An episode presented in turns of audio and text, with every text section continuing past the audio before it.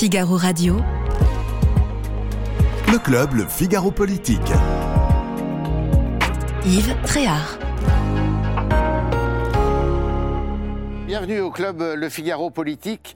Nous sommes très heureux de vous retrouver en cette année 2024 qui sera riche en événements et euh, riche en élections puisque vous savez que cette année, eh bien, nous allons voter au mois de juin pour élire nos députés européens. Alors toute l'équipe du Figaro euh, TV et euh, notamment du, Figaro, du club Le Figaro Politique vous souhaite une excellente année, qu'elle vous apporte eh bien, beaucoup de satisfaction, de santé, de sourire, de joie et de succès.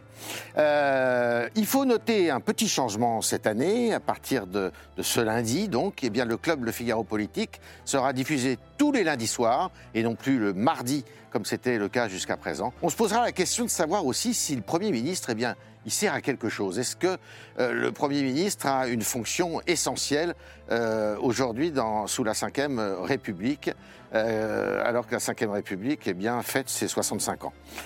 Nous nous poserons enfin la question de savoir si, eh bien, on en parle, on en parle de plus en plus. Est-ce qu'il n'y a pas euh, un renouveau, peut-être possible, euh, du Parti socialiste à la faveur des élections européennes? C'est peut-être pas très évident, mais on en parlera quand même. On vous dira pourquoi et comment. C'est parti pour le club Le Figaro Politique.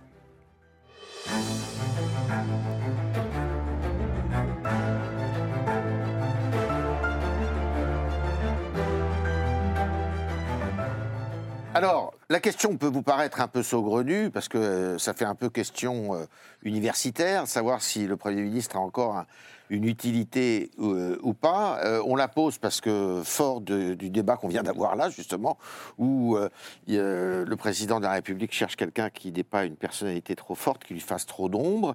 Et puis, c'est une question qui se pose de plus en plus avec le passage au quinquennat, il faut le dire, avec l'expérience de Nicolas Sarkozy, qui nous avait parlé de son collaborateur, et avec une idée qui a surgi aussi dans la tête de son successeur qui s'appelle François Hollande, et qui a même, lui, écrit euh, en ce sens et on l'écoute. Il s'appelle François Hollande. Et il y a ce personnage, le Premier ministre, dont on ne sait pas s'il est encore le chef de la majorité ou s'il est un collaborateur. C'était le mot que euh, euh, Nicolas Sarkozy avait utilisé pour qualifier à l'époque François Fillon. Moi, je considère qu'il faut, comme l'avait dit Georges Pompidou, couper le nœud gordien. C'est-à-dire qu'il faut aller jusqu'au bout. Euh, c'est-à-dire le président de la République, doit être le seul chef de l'exécutif. Je me tourne vers le politologue. En effet, mais, mais, mais, comme souvent, François Hollande est un excellent commentateur, hein, hein, oui. voilà, euh, et, et, provocateur par la. Mais en effet, il y a une ambiguïté dans cette Constitution de la Ve République. L'esprit de la Constitution, c'est bien un exécutif bicéphale le général de Gaulle ne voulait pas euh, d'un exécutif qui ne soit pas bicéphale. Pourquoi? Parce qu'il considérait que ce qui était important chez le président, c'est cette espèce de surplomb arbitral, mmh. la notion euh, du président euh, arbitre, s'occupant des grandes affaires du monde et des grandes affaires de la France, et laissant, euh, j'allais dire, le fonctionnement quotidien de la machine. L'article 20 de la Constitution. Hein. Tout à fait. Laissant euh, le fonctionnement de la machine à un Premier ministre. C'est comme ça, au fond, que le duo Debré, Premier ministre, et euh, Charles de Gaulle a, a fonctionné. Et puis, peu à peu, c'est vrai que l'on a eu une tentation euh, de présidentialisation croissante euh, du président au sein de l'exécutif bicéphale. C'était déjà un peu sensible avec Giscard d'Estaing, par exemple. Hein. Mmh. On avait senti cela. C'est bien sûr caricatural avec Nicolas Sarkozy, qui le théorise presque. On parlait d'omniprésident. Voilà, c'était dans les vœux secrets euh, de François Hollande et c'est explicite avec la pratique du pouvoir qu'a Emmanuel Macron. C'est nier cependant que un euh, Premier ministre, ça sert à ce que le président prenne de la hauteur, s'occupe de ce qu'on appelait jadis, au début de la Ve République, le domaine réservé. La défense, les affaires internationales, la position de la France dans le monde, etc., et dans l'Europe. Et euh, les dossiers sont tellement importants que ça mérite en effet qu'un président s'y investisse et s'y investisse vraiment. Alors qu'en effet, le Premier ministre, lui, fait fonctionner euh, la machine gouvernementale. Deuxièmement, un Premier ministre, ça sert aussi à protéger le président. Hein, C'était la notion du Premier ministre paratonnerre c'est lui qui reçoit la foudre et qui, d'une certaine manière, protège le président d'une impopularité qui, au bout d'un moment, peut poser problème.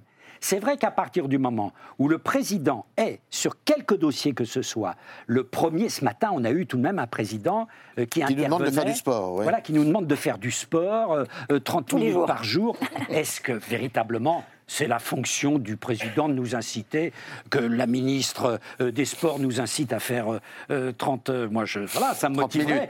Euh, quand le président me dit ça, je me dis, il est vraiment pas à sa place. Ouais. C'est pas à lui, en t-shirt, euh, de- devant euh, de des arsenaux de boxe, euh, de nous expliquer qu'on doit faire 30 minutes de sport euh, par jour. Ça n'est pas à la hauteur de la fonction présidentielle. C'est une négation de la division du travail nécessaire entre un président et un Premier ministre. Alexis, est-ce que le Premier ministre aujourd'hui, fort de- de- de- de- du, du passé récent, là, est encore un paravent, encore un paratonnerre, comme disait euh, Pascal pour Il le ne l'est pas parce que le président président ne le veut pas. Ouais. Euh, mais il pourrait l'être. Et surtout, il faut imaginer comment fonctionneraient les institutions s'il n'y avait pas de Premier ministre. On parle de régime présidentiel, c'est bien gentil le régime présidentiel.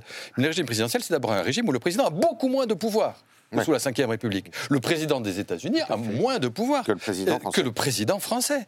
Il est obligé de passer sous les fourches codines pour son budget de, de- de- de- la, Chambre des représentants. Mmh. Euh, comment on ferait aujourd'hui? Shutdown. euh, comment on ferait aujourd'hui euh, sans Premier ministre, sans parce que le Premier ministre, il est là pour euh, prendre des coups, pour faire écran, mais il est là aussi pour être responsable. Il est responsable et, et- et- et donc l'Assemblée peut, peut- peut- peut- peut virer le Premier ministre. Mais s'il n'y a plus de Premier ministre, qu'est-ce qui se passe? On a un président absolument euh, euh, inamovible. Il n'y a donc plus de mécanisme, plus de soupape de responsabilité qui peut être mis en œuvre pendant cinq ans. Mais la contrepartie de ça, c'est qu'il a très peu de pouvoir. Et que ces pouvoirs, il doit les, il doit les co-construire, comme on dit maintenant, avec, avec euh, alors euh, aux États-Unis c'est l'Assemblée nationale, mais alors, ici chez nous ça serait- c'est que l'Assemblée. Mais vous imaginez aujourd'hui un Macron tout seul face à l'Assemblée, sans le, le Premier ministre et sans l'arsenal du parce qu'il n'y a plus de 49-3, hein. c'est fini le 49-3 en régime présidentiel. Comment on fait un budget sans 49-3 aujourd'hui? Donc moi je- je- tout- c'est très gentil de dire il n'y a plus de Premier ministre, mais je demande à, à voir comment ça marcherait. Je ne crois pas que le, le tempérament français étant ce qu'il est, la, la, la force des, des oppositions idéologiques euh, aux États-Unis. Alors même si maintenant c'est en train de changer, d'ailleurs le système américain est en train de se paralyser à cause de ça.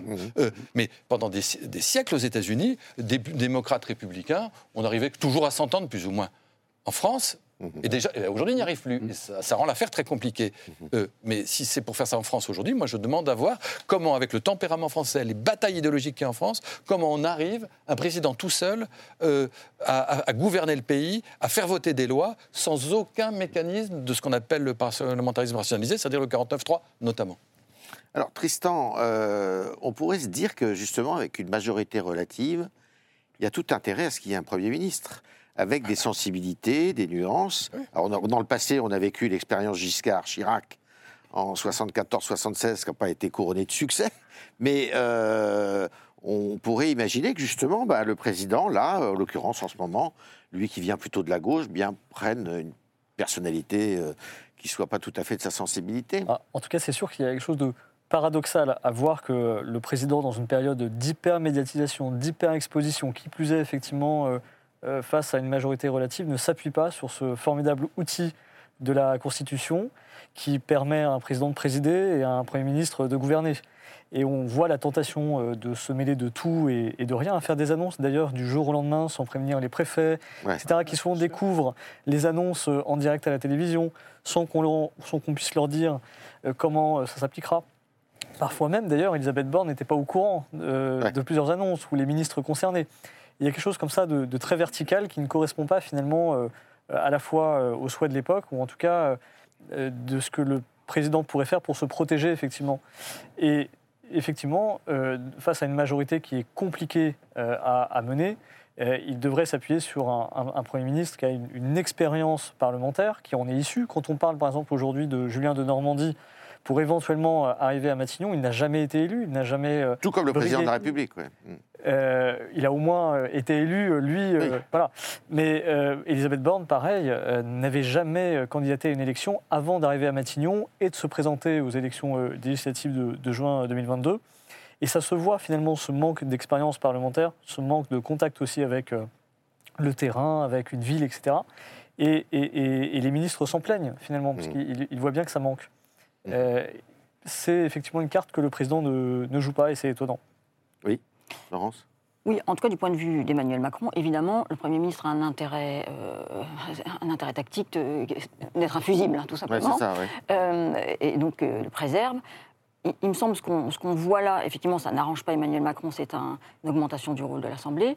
Mais par ailleurs, s'il y a une crise, c'est probablement quand même plus une crise, un, du macronisme, et deux, s'il faut s'interroger sur les institutions, euh, je pense qu'on peut s'in- s'interroger euh, à un autre niveau. Par exemple, quand on voit le président de la Cour des comptes qui enterre un rapport, ou bien, Ouais, ouais. euh, ou, On même à la là, oui.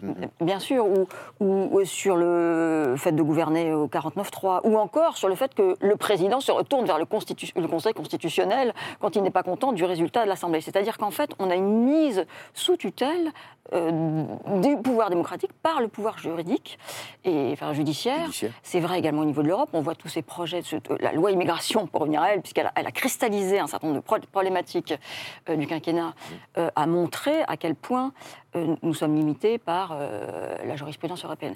Et donc finalement, le pouvoir est enserré euh, et, et s'en sert lui-même euh, dans un autre pouvoir. Et ça, ça, et ça évidemment, c'est à désespérer du politique et c'est un déni de démocratie.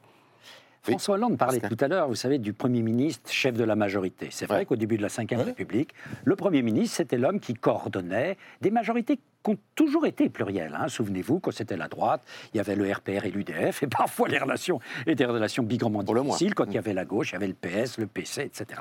Et même au sein du PS, les différents Et bien sûr, les différents courants, fallait harmoniser tout ça, fallait avoir du talent. Euh, mais là, c'est pas simplement, en effet, euh, c'est de plus en plus le président qui veut être euh, le, pré- le- le président de la majorité, euh, le chef de la majorité. Mais un premier ministre, il doit faire la majorité aujourd'hui. Hein Alors, on a eu une fois la situation, souvenez-vous. Euh, C'était, en effet, Michel Rocard en 1988. Et François Mitterrand avait choisi son j'allais dire, plus vieil ennemi au sein du Parti socialiste pour être Premier ministre. Ouais. Et Michel Rocard a réussi à être le faiseur de majorité. Alors certes, le handicap qu'il avait était beaucoup moins important qu'aujourd'hui, il lui manquait une dizaine de députés, mais enfin, il a réussi à fonctionner euh, pendant plusieurs années en allant construire euh, des majorités. Et c'est vrai que quelque part, le président de la République euh, aujourd'hui devrait en tirer les conséquences. Il devrait trouver, euh, euh, voilà, dans la Macronie, aux alentours de la Macronie, euh, j'allais dire, un rocard avec la même souplesse, la même capacité à arrondir les angles, à dégager des majorités avec de la gauche, avec de la droite.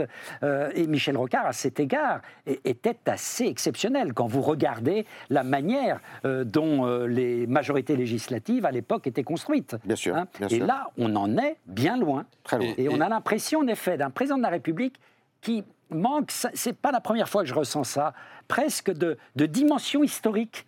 Parce que les situations que l'on connaît, ça s'est déjà passé. Hein. Et il faut en tirer les leçons, il faut tirer les leçons de l'histoire. Ça n'empêchait pas François Mitterrand de détester Michel Rocard, oui. de lui tirer tapis ouais. sous les pieds, de Bah, monter des sûr. manifestations contre lui. Voilà. Mais il, il- il respectait son rôle institutionnel, dont il tirait profit en se disant de toute façon, je vais l'user, je vais lui faire faire un certain nombre de trucs, et après, euh, je, je le sans lui. Ce, ce qui d'ailleurs, il a parfaitement fait. Voilà. Euh, euh, euh, mais mais, mais euh, Emmanuel Macron n'est pas dans ce schéma-là. Il est vraiment sincèrement persuadé qu'un Premier ministre ne sert à rien. Rien. Euh, et qu'au fond, euh, bah, il peut très bien faire sur lui, que c'est un collaborateur, euh, et au point que. Donc, son choix va se, porter vers les, candidats qui ont le moins d'expérience, soit de la politique, soit de la, direc- la direction de l'administration. On parlait de Julien de Normandie, effectivement. Imaginons que ce, soit lui ou que ça ait été lui, nous verrons bien. Julien de Normandie, c'était le directeur de cabinet adjoint d'Alexis Collère à Bercy. Mhm. Donc c'est plus un collaborateur, c'est le collaborateur d'un collaborateur. Euh, donc c'est une espèce de réduction euh, de, de, de, de, de, de la, de la machine à vraiment au noyau dur euh, technocratique. Ouais. Euh, c'est pas du tout la dimension politique qui est de dire je nomme quelqu'un qui existe, oui, à côté de moi, oui, il me casse un petit peu les pieds, mais en même temps, il va me permettre d'atteindre un certain nombre d'objectifs. Je l'utilise. Euh, Emmanuel Macron pas- n'est pas dans cet aspect-là d'utiliser quelqu'un, il veut l'espace. Alors, euh, oui, parce qu'il n'a pas cet esprit politique qu'avait Mitterrand. C'est la vraiment- finalement. Voilà. Oui, il n'a vraiment pas cet esprit politique parce que c'est assez nouveau sous la Ve République. Vous avez un président qui n'a jamais été élu avant d'être élu Ouais. euh, à l'Élysée, qui fonctionne aujourd'hui avec une première ministre qui n'a jamais été élue non plus. Euh, c'est véritablement la technocratie au pouvoir. Hein. C'est un, un profil tout à fait particulier, mais ça se traduit par le fait que cette technocratie, qui a, qui a des qualités euh, évidentes, euh, je ne jette la, la pierre à personne, mais cette technocratie a un problème de rapport à l'électorat, de rapport au peuple. Et même Nicolas Sarkozy, quand on dit il traitait Fillon de collaborateur, certes, enfin François Fillon, c'était François Fillon. Fillon. Euh, il avait une expérience, il a connaissé l'appareil d'État, il était ouais. 100 fois ministre, et puis il avait quand même toute sa place. Quand François Fillon disait le pays est en faillite, ça faisait du bruit. Il avait un rôle politique. Alors Sarkozy était désagréable, le laissait, mais, mais enfin, ça a tenu. D'ailleurs, il s'en est pas séparé. Ouais. Donc c'est tout à fait différent. C'est pas. euh, il disait c'est mon collaborateur, mais en fait, il savait bien que ça n'était pas un collaborateur. Euh, Emmanuel Macron, il, il nomme des collaborateurs. Et d'ailleurs, il faut rappeler que pour beaucoup de ministres, le véritable collaborateur, ils considèrent que c'est Alexis Kohler, c'est le secrétaire général de, de l'Élysée. Quand ils sont convoqués par Alexis Kohler, ils ont un peu plus euh, d'attente que quand ils le sont par euh, Elisabeth Borne. Euh, et c'est lui qui donne des arbitrages au quotidien. Il y a sûrement d'ailleurs le, le dernier mot, y compris d'ailleurs dans le choix Oui. du Premier Le ministre, Premier ministre. où on a vu ces derniers jours Il n'a sûrement pas lui-même savoir. intérêt à un Premier ministre euh, qui- Fort. Qui, fort. Alors, la question passionne. hein, Je vois que c'est une question. Non, mais finalement, passionne des Français. non, mais finalement, c'est un homme issu du milieu de l'entreprise et il réagit en entrepreneur et non pas en politique. Euh, il a un conseil d'administration, c'est lui le chef. Et, et- Il il- fait. il ne- la- la dom- le, le- le- sentiment politique et l'art, tout l'art politique n'est- pas le sien. C'est la Startup Nation et, il- orchestre un, Très bien. Alors, il y en a, euh, vous savez, euh, on, on fonctionne aussi parfois par mode hein, dans les débats politiques. Alors, euh, à la faveur du débat sur l'immigration, on a dit, tiens, le réveil de LR. Et puis maintenant, euh, ce qui est à la mode, c'est de parler du, du- peut-être, peut-être, peut-être conditionnel du retour de d'un sentiment, d'une sensibilité social-démocrate, euh, avec euh, les élections européennes qui pointent le bout de leur nez là dans six mois, et puis dans les sondages, euh, des, résultats qui sont moins mauvais que d'habitude, j'ai envie de dire, pour une liste qui serait conduite par Raphaël Glucksmann, qui lui-même n'est pas au Parti socialiste, mais qui est à la tête d'un club qui s'appelle euh, Place Publique, et, euh, mais qui tirerait euh, bon nombre de, figures du Parti socialiste pour cette élection européenne. Alors, il avait déjà candidaté et présenté une liste la dernière fois en 2019 et il avait fait un peu plus de 6%. Euh, cette fois, les sondages le présentent à, à 10-12%. Euh, C'est presque le double. Pas tout à fait, mais presque. Euh, est-ce que, est-ce que, eh bien, euh, Oui. Pascal, on peut a- imaginer que, avec euh, une espèce de, de reflux, je dirais, d'un électorat pour Emmanuel Macron, qui se détourne d'Emmanuel Macron, le trouvant trop à droite, un électorat qui se détourne de euh, Jean-Luc Mélenchon, qui euh, le trouve trop à gauche ou euh, trop nulle part, eh bien, on arrive, une, une gauche, on va dire, centre-gauche, arrive à- à se reconstituer. quelque chose se passe. En effet, dans de nombreux sondages d'intention de vote, à quelques mois maintenant de l'échéance européenne, la liste emmenée par Raphaël Glucksmann semble s'installer, on le verra ce qu'il en est à la fin des fins, en troisième position. Ce qui est Ouais. toujours une position euh, importante, parce que c'est à partir de là que les équilibres euh, peuvent, être, euh, peuvent être bouleversés. Alors, je ferai deux remarques à cet égard. Premièrement, si vous voulez, ce que vous appelez la social-démocratie, c'est-à-dire la gauche modérée de gouvernement, en Europe, ça représente, dans les grands pays, entre euh, 15%, c'est le, le poids qu'ils ont par exemple aux Pays-Bas, euh, et euh, 30%, euh, c'est le poids qu'ils ont en Espagne. Hein? C'est entre 15 et 30% C'est-à-dire que la social-démocratie, en dépit de sa crise, continue à exister dans les grandes démocraties européennes. Regardez On l'a vu en l'Allemagne. Pologne. Regardez l'Allemagne, on l'a vu, en- on l'a vu en Pologne, en Allemagne, 25% pour le SPD, ça existe. Et quelque part, le cas français, d'effondrement total de ce Parti socialiste, qui n'a jamais été d'ailleurs un parti social-démocrate en tant que tel, hein, euh, mais du Parti socialiste est un peu euh, extraordinaire, euh, atypique. Or, deuxième élément, qu'est-ce qui se passe? Il se passe le fait que la gauche française a voulu se reconstruire par son extrême avec en effet le rôle, l'OPA, incroyable euh, que Jean-Luc Mélenchon a fait euh, aux législatives de 2022 euh, sur l'ensemble de la gauche en faisant croire à ses partenaires, qui n'étaient pas tout de même complètement naïfs, qu'il s'agissait d'union de la gauche, alors qu'il s'agissait en fait d'une mise sous tutelle de LFI des socialistes, des communistes et des Verts. C'était ça dont il s'agissait. La NUPES n'est absolument pas une union de la gauche où chacun peut se présenter au premier tour et puis ensuite on va vers celui qui est arrivé en tête au premier tour ou au second tour. Ça n'était pas du tout le cas, c'était une mise sous tutelle. Voilà. Ce à quoi on assiste, c'est l'effondrement de la NUPES. C'est fini.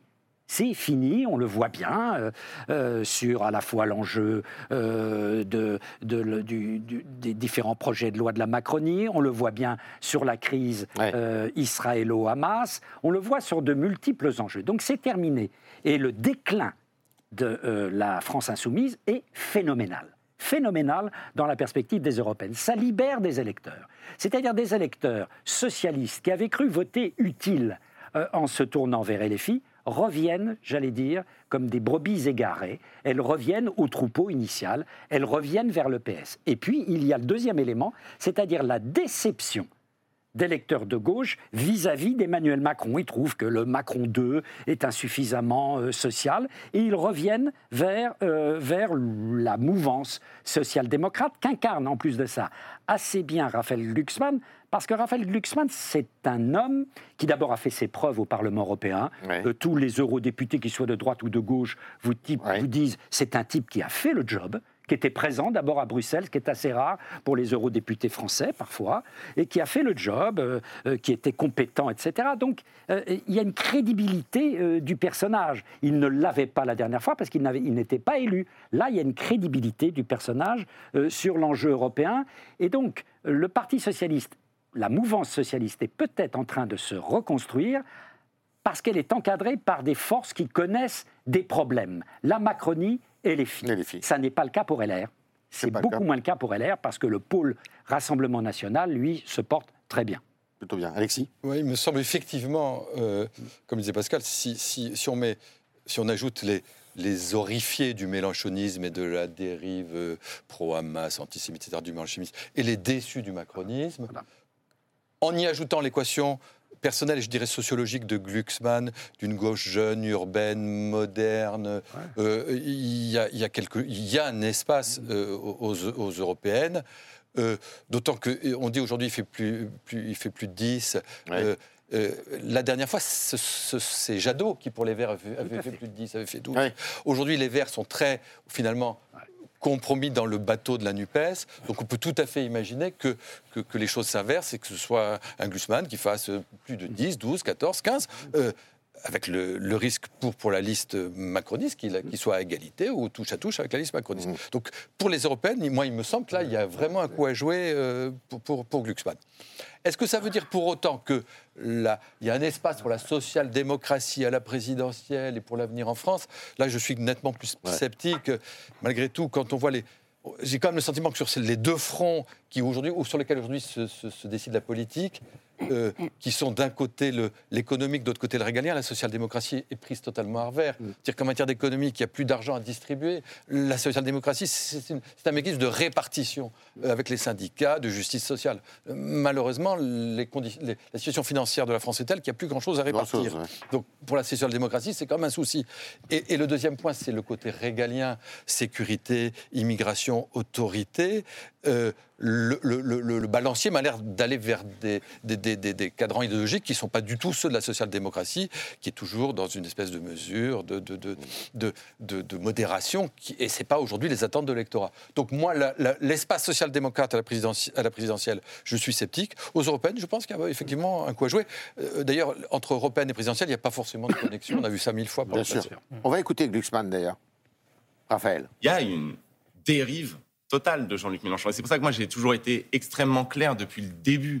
Il était hors de question de partir aux élections européennes avec Jean-Luc Mélenchon. Il ne m'intéresse même plus, en fait. Mm. Moi, ce qui m'intéresse, c'est nous, notre capacité à mobiliser, nous, notre capacité à créer une alternative, nous, notre capacité à montrer qu'en France, eh bien, il y a une gauche pro-européenne. Une gauche pro-européenne qui est forte et qui rassemble une majorité des électeurs de gauche. On entend Raphaël Glucksmann qui dit jamais avec Mélenchon, Mélenchon qui dit je n'aime pas les écolos. Moi, ce que je veux dire à tous euh, ceux qui, qui désespèrent aujourd'hui, c'est qu'au lendemain des élections européennes, il nous faudra reprendre euh, le bâton de pèlerin de l'Union. Nous devons trouver une manière de pouvoir avancer ensemble. La première des échéances n'est pas 2027, c'est 2026. Et vous savez, les élections municipales, elles sont absolument essentielles parce qu'elles concernent euh, la vie quotidienne des Françaises et des Français. Alors, Marie Toussaint qui devrait euh, conduire la liste aux européennes d'Europe Écologie Les Verts. Euh, vous y croyez, vous, euh, Laurence, à, à Oui, ce- à ce retour? Alors, c'était très intéressant de voir l'hommage d'Emmanuel Macron à Jacques Delors et Oui. à quel point euh, il décrivait. Euh, Enfin, cet hommage ressemblait à un- une forme d'autoportrait, c'est-à-dire que, euh, sentant probablement le danger dont nous parlons, euh, et- Emmanuel Macron avait à cœur d'attirer ses électeurs Oui. qu'on nomme social-démocrates, ou en tout cas une partie de la gauche pro-européenne. Alors, est-ce que ça va marcher pour autant Ça, c'est euh, moins certain. Alors, il est vrai que le, le scrutin qui arrive là, c'est plutôt un scrutin d'opposition. Et, Oui. et dans ce cadre-là, le scrutin européen n'est pas un Oui. scrutin d'adhésion. On- on- Là, on est à mi-mandat. On, on peut plutôt penser que les résultats seront à, à lire comme une opposition euh, à Emmanuel Macron que comme Ce qui une n'avait pas été le cas la dernière fois. hein. Il y a cinq ans, Emmanuel Macron, en pleine crise des Gilets jaunes, on pensait que ça serait redoutable pour lui, et finalement, il a fait presque jeu égal avec le Rassemblement national. Non, mais c'est vrai que la question qui se pose, c'est puisque finalement Macron va s'en aller, euh, est-ce que c'est la fin du macronisme? Est-ce qu'on revient euh, à cette, euh, cet affrontement droite-gauche plus classique? Ce qu'il disait tout à l'heure, Raphaël Glucksmann met, met- met en avant le, le- Il dit qu'il y a une place pour la gauche européenne. Ça, en revanche, c'est quand même moins sûr. hein. On voit au contraire que les sondages, d'ailleurs le dernier ce matin, montrent qu'au niveau européen, euh, c'est plutôt la droite qui va gagner des places. hein. Je crois Ouais. qu'on passe de 120, 130 à 170 pour euh, les deux droites qui arriveraient, les deux droites droite, les deux partis qui arriveraient à égalité avec euh, le PP aujourd'hui. Donc ce qu'on voit à travers l'Europe, c'est Mm. plutôt le contraire. Et dans la social-démocratie, ce qu'on voit de son évolution, c'est par exemple le Danemark. Et le Danemark, la social-démocratie met en œuvre Oui. un programme Politique contre l'immigration.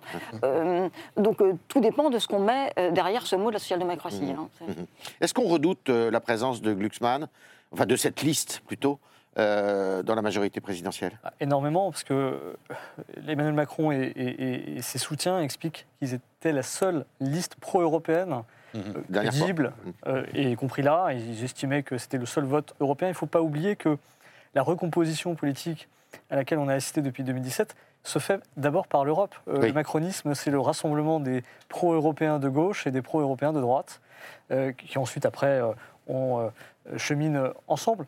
Et donc, euh, pour euh, les macronistes, voir finalement une autre liste pro-européenne émerger dans les sondages, être effectivement à la troisième place, qui est une place importante, émerger pour eux, c'est important, c'est inquiétant. C'est pour ça d'ailleurs qu'il y a eu, cette, lors de cet hommage national à Jacques Delors, beaucoup de parallèles qui étaient, qui étaient dressés pour essayer de- de les ramener. On sait que les macronistes de gauche, on l'a dit, sont un petit peu euh, embêtés en ce moment parce qu'il y a eu la loi immigration, il y a eu le soutien du président à Gérard Depardieu.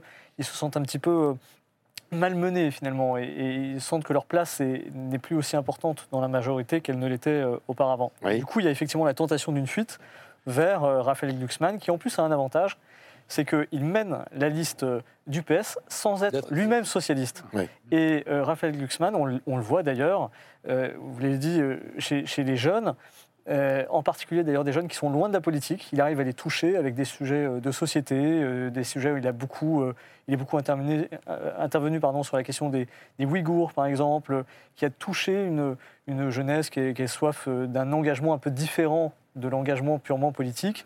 Et il a réussi à les, à les impacter. Alors, c'est aussi un défaut, parce que les jeunes votent assez peu, finalement, Oui. le jour J.